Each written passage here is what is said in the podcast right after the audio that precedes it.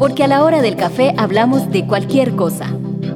Política, cultura, ambiente, entretenimiento y también de gatos, temblores, suegros y miedos, lo que sea.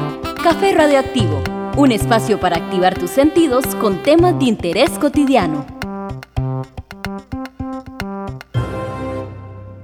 Soy Gloriana y hoy estoy en otra conversación acá en el Café Radioactivo. Hoy me acompañan Laura Paniagua y William Gale para hablar de un tema muy importante que tiene que ver con todas y todos. Y es la movilidad urbana, pero eso sí, hablamos de movilidad para todas las personas, incluyéndonos a todas y a todos con lo que sea que tengamos para lo que básicamente queremos es esa libertad de movilizarnos, ese hacer y ese ser en la ciudad. Bienvenida y bienvenido. Mucho gusto, muchas gracias. Muchas gracias. Y bueno, tal vez si empezamos a conversar sobre este término de movilidad, ¿cómo entendemos la movilidad y la movilidad en la ciudad? Sí, hemos estado recuperando, Gloriana, un poco del trabajo de Pablo Girón, de Walter y Milán y Pablo Mancilla, que son de Chile, el término movilidad cotidiana, que recupera más allá de el desplazamiento únicamente o el transporte, ¿verdad? como usualmente se aborda la movilidad, como una experiencia que se liga a muchas otras actividades que nos ocurren en el viaje cotidiano, en el día a día, desde que salimos de la puerta de nuestra casa hasta que llegamos al, al sitio que sea de nuestros estudios, del trabajo, de alguna actividad. Y también todas estas formas de habitar que tienen que ver con distintos cuerpos, con actividades múltiples y formas de acercarnos a la ciudad y de relacionarnos tanto con el espacio como con otras personas en estos espacios. Y dentro de esta idea de movilidad cotidiana encontramos lo que es la accesibilidad.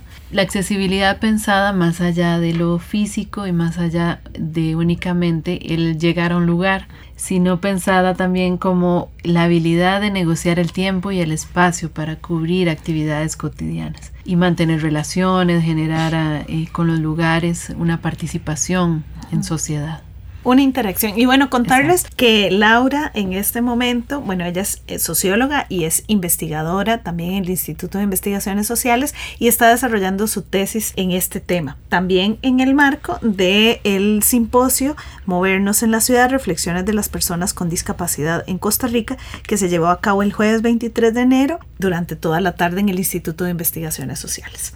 Y bueno, también nos acompaña William Gale, quien es coordinador de la Comisión Institucional de discapacidad del Mideplan. William, también, ¿qué entendés vos por este concepto de movernos en la ciudad?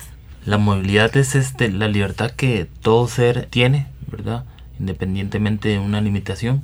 Es el poder este, acceder a lugares este, donde nosotros podamos este, movernos libremente y, ir y venir, sea en transporte público, caminando, en silla de ruedas, independientemente. Nos podemos este, mover físicamente a ciertos lugares donde nos puedan, este, ya sean para el trabajo, hacer deporte, donde hoy en día este, hay muchas limitaciones, ¿verdad? En infraestructura que a algunas personas que tenemos discapacidad no nos permite llegar a lugares a donde queremos por falta de accesibilidad. Y bueno, es que ese es el tema, movernos, todas las personas nos podemos mover, pero no lo hacemos de la misma forma en un territorio que está construido desigualmente. ¿Qué podríamos decir con respecto a estas desigualdades en la construcción de nuestros espacios públicos en la que deberíamos estar todos posibilitados y todas posibilitadas a movernos por igual? Si hiciéramos como una lectura del espacio, eh, la verdad es que nos encontramos, ah, ¿verdad? Que ha sido pensado para ciertos cuerpos y no para todas las personas las prioridades que hemos tenido en, la construcción de la ciudad, en la modernidad, han sido la velocidad, los vehículos, la eficiencia desde la noción esta productiva del capitalismo, el trabajo para producir, producir riqueza, pero un poco todos estos puntos alejados de las personas que habitamos el espacio.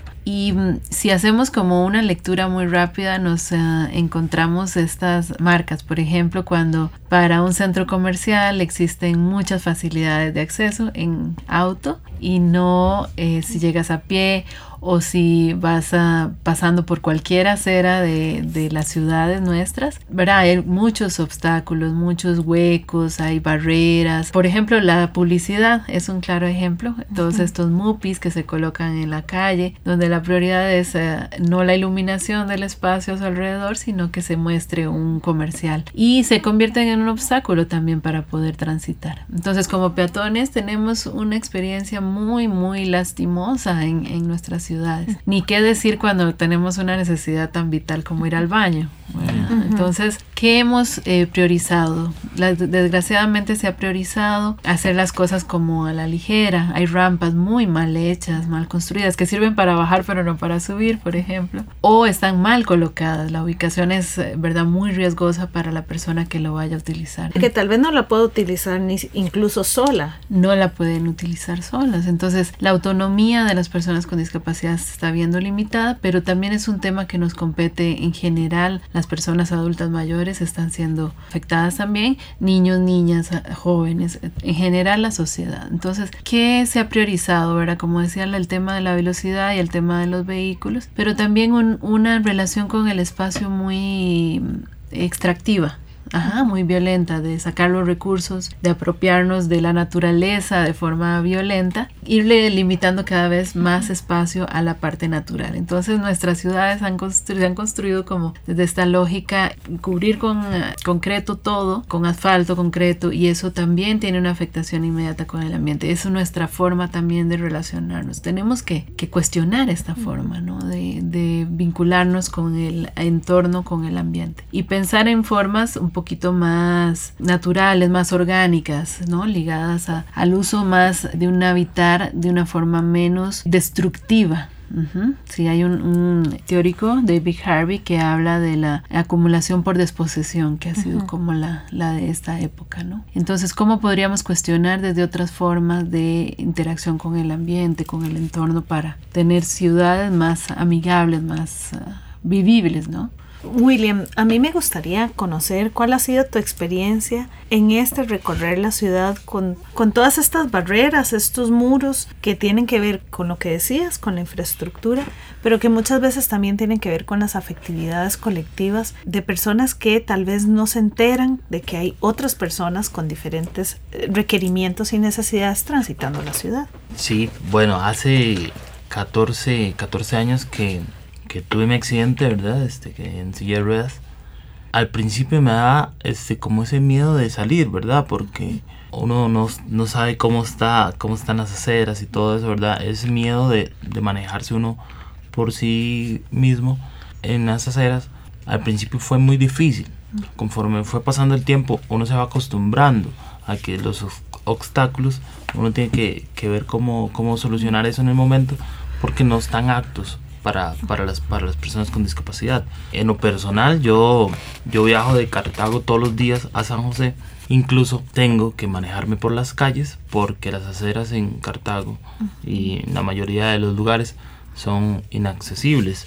Porque, digamos, hay, hay las, están las tapitas de, estas de, de los medidores del agua, están la, la publicidad, e inclusive hay este como locales, como chinamos, por decirlo así, en las aceras que a uno lo, le impiden este, moverse bien, porque inclusive este, las, las personas no te dan espacio a veces, ¿verdad? Y a, a lo que vamos, la falta de, de, esa movilidad de las personas que, que no te dan espacio para que, mire, pase adelante o algo así, ¿verdad? Uno se acostumbra a esas cosas y entonces uno tiene que luchar todos los días con eso, digamos. Todos los días son, son experiencias, son aventuras nuevas que, que uno vive con, con personas, así como hay personas que, que te ignoran, hay personas que, que te ayudan a, a, inclusive a cruzar el caño porque no hay una rampa, no existe una rampa. Y hay lugares que son accesibles, pero no son totalmente accesibles. Como decía Laura ahora, este, las rampas. Las rampas no, a veces no tienen las medidas o, o bien hechas o el ancho, inclusive bien hecho. Entonces uno corre riesgo o cruzo o paso por esa rampa o voy a dar la vuelta a toda la cuadra para conseguir una, una rampa porque no, no paso por esa rampa o, me caigo al caño y cosas así. Entonces este es algo que, que tiene mucho peso este, y uno lamentablemente, como te digo, tiene que acostumbrarse a estas cosas todos los días, nos dificulta más este, de poder desenvolvernos solos, ¿verdad? Entonces uno quiere ser independiente totalmente, pero a la vez está la sociedad, la infraestructura te, te ata a que no seas totalmente independiente por, por estas cosas, ¿verdad? Ahora, en estos recorridos que haces y como decís de este trayecto entre Cartago y San José, ¿cuáles son algunas también de las vivencias en el transporte público que has pasado? Sí, este, muchas, muchas, de una mil historias tengo para, para poder contar. Este, desde que me monto al bus, algo que me molesta mucho en lo personal es que me toman fotos para, para que los choferes en este caso puedan justificar el tiempo que ellos pierden. Siento que, que no es problema, digamos, no, no es problema como mío o culpa mía de que tenga este, que usar la rampa, ¿verdad? Es un derecho que yo tengo, ¿verdad? Para poder este, desplazarme al lugar de trabajo. Ellos lo justifican porque el tiempo de ellos se los, se los cobran, entonces es algo muy lógico porque digamos si hubiera un accidente o algo algún atraso que ellos tuvieran no va a ser por culpa mía sino porque son circunstancias que se dan y lo extraño que ya, ya tengo más de como te digo, más de 14 años de, de estar viajando entonces este es algo que, que, por lógica ellos deberían de entender, ¿verdad? Que uno viaja todos los días y, entonces no, no, no, le encuentro sentido a eso, ¿verdad? Y es una falta también como de respeto.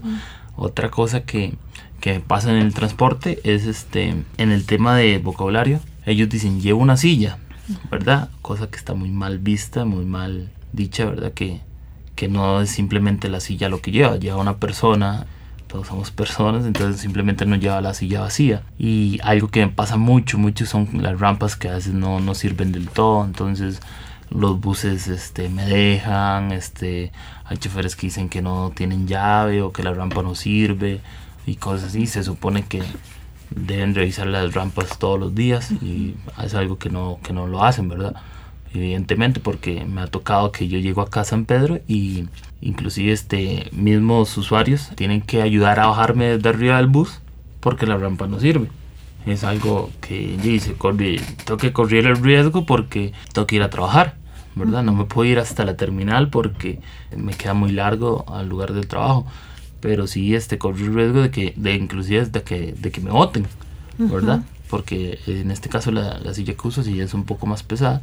Entonces este, son cosas que, que vivo día a día con, con, ese, con ese riesgo de que la rampa no sirve. De hecho, antier este, una rampa no servía, entonces el, el bus me dejó, entonces este, ya por lo general yo a Cartago llego a las cinco y media y ese día llegué como a las seis pasadas, pues simplemente porque me dejó un bus, ¿verdad? Entonces este, es algo que, que es una lucha constante y que uno tiene que que hacer estas peleas, estas pequeñas peleas para poder este, mejorar todas esas cosas. Y es que aquí hay dos temas, ¿verdad? Hay dos grandes temas. Uno, lo que estabas diciendo, de es mi derecho, es mi derecho viajar en un bus y finalmente todas las personas usuarias de un bus pagamos un pasaje que se supone tiene que estar para que todo el autobús esté en óptimas condiciones. Eso implica no solo que tenga aceite y gasolina, sino que todas las cosas que tiene el autobús funcionen. Entonces, hasta digamos, también es como una, eh, como una pequeña estafa para quienes mantenemos de el pasaje todos los días, ¿verdad? Esto en, en el transporte público. Pero está también como la otra parte de esta invisibilización de a través de, por ejemplo, el vocabulario, con lo que decir de la silla, de decir, bueno, las afectividades de esta persona, que, que, se baje más largo, que recorra más, más tiempo, de que llegue tarde al trabajo y que vea a ver qué haga, pero en realidad estamos hablando de personas que, o sea, que deberíamos tener el mismo acceso a llegar a tiempo a nuestro trabajo, no solo por tener, digamos, una movilidad distinta a otra persona, ¿verdad? Y ahí es donde estos dos elementos se cruzan, ¿verdad? Y esa es mi siguiente pregunta. En el tema sobre todo de las discapacidades o del mundo de las diversidades, pensamos muchas veces que es responsabilidad de la persona que tiene esa condición. ¿Cómo ha manejado el Estado costarricense este discurso también sobre discapacidad? Sí, es un, es un tema bien importante de discusión porque se ha tendido mucho a individualizar, no solo la experiencia de la discapacidad, sino a pensar que es una cuestión de eh, la familia, responsabilidad de, del entorno más inmediato a la persona con la Convención actual internacional de derechos de las personas con discapacidad se ha potenciado esta noción más de un discurso social de derechos humanos vinculado a que la discapacidad proviene del entorno y de la interacción con las condiciones. De hecho, un amigo Luis Flores me decía, yo en mi casa no tengo discapacidad porque tengo las condiciones que necesito, los ajustes que, que están, los óptimos para que yo me, me desempeñe y estoy tranquilo. Cuando paso la puerta de mi casa es que empieza la discapacidad. Entonces eso nos debería hacer pensar muchísimo en, en toda la interacción y la responsabilidad colectiva, ¿no? Cómo socialmente se construye la discapacidad y también estos cuerpos em, con discapacidad que usualmente se da a través de la noción de discriminación, de etiquetas, de muchos estereotipos, ¿verdad? Tal vez Will ahora nos puede contar un poco más de cómo, ¿verdad? La gente utiliza términos como lisiado, discapacitado inclusive, cosas que están muy erróneos de utilizar, ya que la discapacidad es una condición que se vive, no es una enfermedad en sí misma, sino que son unas características que diferencian a las personas, así como tenemos color de cabello distinto, color de piel distinta, de ojos. Pero ¿qué es lo que ocurre? Socialmente se ha construido como una otredad y se ha ocultado muchísimo a la población, se ha negado su existencia. Entonces conocemos de familias que han encerrado a las personas con discapacidad por tener síndrome de Down, por ser una persona con una discapacidad psicosocial, ¿verdad? por tener alguna experiencia de este tipo por, durante muchos, muchos siglos se ha trabajado desde el encierro también a poblaciones en los hospitales nacional psiquiátricos, en hospicios, ¿verdad? Inclusive para tener eh, controladas estas personas en un solo espacio, en un solo cuerpo y encerrados además. Entonces es hasta años recientes que hemos logrado como ver este cambio eh, de incorporación, de más presencia a las personas, pero se presenta la problemática que hemos estado conversando hoy. ¿Cómo salgo de mi casa para llegar a ese autobús que supuestamente tiene una rampa accesible? ¿Cómo llego a través de una acera que no sirve? A través de estas personas que me van a golpear en el camino o que no les importa ayudarme. Porque no, no podemos pensar en, en que la persona con discapacidad necesita una independencia absoluta, hacer todo por sí mismo en esta noción de nuevo individualista. Porque todas las personas dependemos de otras personas. Entonces, este tema de la interdependencia se ha venido también trabajando en el sentido de cómo también generar procesos de autonomía a la vez que sabemos que existe esa interdependencia, ¿verdad? Tanto emocional como social, cotidiana pero que no puede ser que yo dependa de, de, una persona a menos que mi condición lo amerite para hacerme todas las actividades, ¿verdad? Tienen que ser casos ya más como de esclerosis múltiple o de, de cuestiones en las que la discapacidad no me permite, ¿verdad? Incluso el uso de mis eh, extremidades o no cuento con mis extremidades, que pueda tener una asistencia personal. Entonces el Estado costarricense, eh, lo más reciente es la Ley de Autonomía a la Persona con Discapacidad, aprobada en el año 2016, que incluso viene como a desafiar esta noción de dependencia en términos hasta legales, que las personas con, con, discapacidad cognitiva, por ejemplo, tengan que tener un tutor permanentemente para que tome sus decisiones. Entonces la ley nos permite actualmente decir la persona es la que decide. Puede estar acompañada en esa decisión, pero a fin de cuentas esta persona es la que va a tomar sus propias decisiones, su propio camino. Esto es un cambio importante, es un cambio radical. En América Latina es la primera legislación que existe en ese camino. Y también esta ley habilita la figura del asistente personal que es subsidiado por el Estado. Esto es otra cuestión nueva para la población en extrema pobreza, que pueda justificarlo ante el CONAVDIS, que es la Comisión Nacional de Personas con Discapacidad. Entonces, son como avances, pero requerimos dejar de pensar el tema de discapacidad en aislado, separado de todos los otros temas. Porque si hoy hablamos de aceras, hoy hablamos de la interacción social, hablamos del trato de los choferes de autobús, hablamos de la forma en la que es vista la persona con discapacidad, estamos pensando que no es un tema de hacer solo políticas específicas y aisladas, separadas, sino que cómo la sociedad también tiene sus responsabilidades desde el plano educativo, desde el plano de ejercicio ciudadano, o sea, más allá de, de cuestiones puntuales que puedan hacerse en separado, ¿no? Y también como, como propiciando la continuidad de las medidas, ¿no? Para que no sean cuestiones aisladas para un grupo pequeñito, para una comunidad separada. Ahora estamos también, bueno, lo que estás planteando es, es un proceso pedagógico, ¿verdad? Con toda la sociedad y que además las personas, pues nos interese. Yo quisiera ir cerrando el espacio y tal vez William, preguntarte, el tema de la discapacidad es un tema que tiene que ver con todas las personas, porque nadie está exenta de vivirlo en sus familias, de vivirlo en sus cuerpos, de que de repente suceden cosas, ¿no?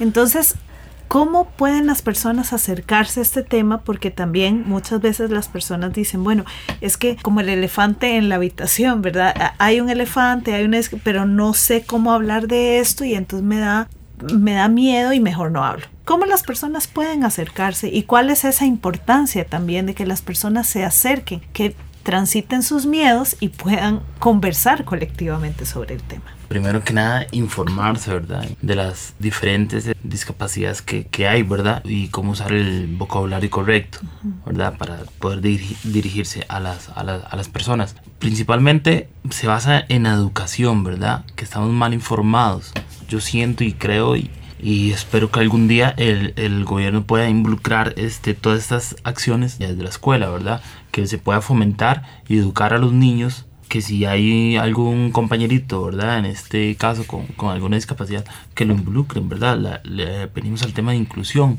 porque el día de mañana, como decís, este, no estamos exentos a, que en, en, nuestras familias este, alguien tenga algún accidente, alguna enfermedad y, pueda tener alguna, alguna discapacidad. Entonces, y también que las instituciones estatales este, puedan eh, dar talleres a las comunidades, este, todo esto, que, que, la, que la gente se involucre en estas cosas y nosotros poder llevar este, inclusive estas cosas y tratamos de hacerlo de inclusión a diferentes lugares, ¿verdad? Las personas para que, se, para que se puedan educar y retroalimentar en estos temas. William, Laura, muchísimas gracias por esta conversación. Vamos a seguir en nuestras redes sociales y en el material en el que la radio U, la 101.9, está muy comprometida a darle seguimiento a estos temas, pero también las personas pueden encontrar la información de este simposio Movernos en la Ciudad, Reflexiones de las Personas con Discapacidad en Costa Rica. ¿En dónde pueden encontrar esos materiales? El eh, evento fue grabado en Facebook Live, entonces el instituto tiene su, su página, eh, se llama Instituto de Investigaciones Sociales UCR y ahí quedó el material para que pueda ser visto en cualquier momento. En todo caso, si no, podrían acercarse al instituto. Sí, y algo importante para la población eh, sorda es que hay interpretación en LESCO en el evento, entonces pueden también tener acceso. Muy bien. Laura Paniagua, investigadora y socióloga en el Instituto de Investigaciones Sociales, gracias por acompañarnos y también William Gale, quien es coordinador de la Comisión Institucional de Discapacidad del MIDEPLA. Muchas gracias. Muchas gracias. Gracias. Chao. Un espacio producido por Radio U desde la Universidad de Costa Rica.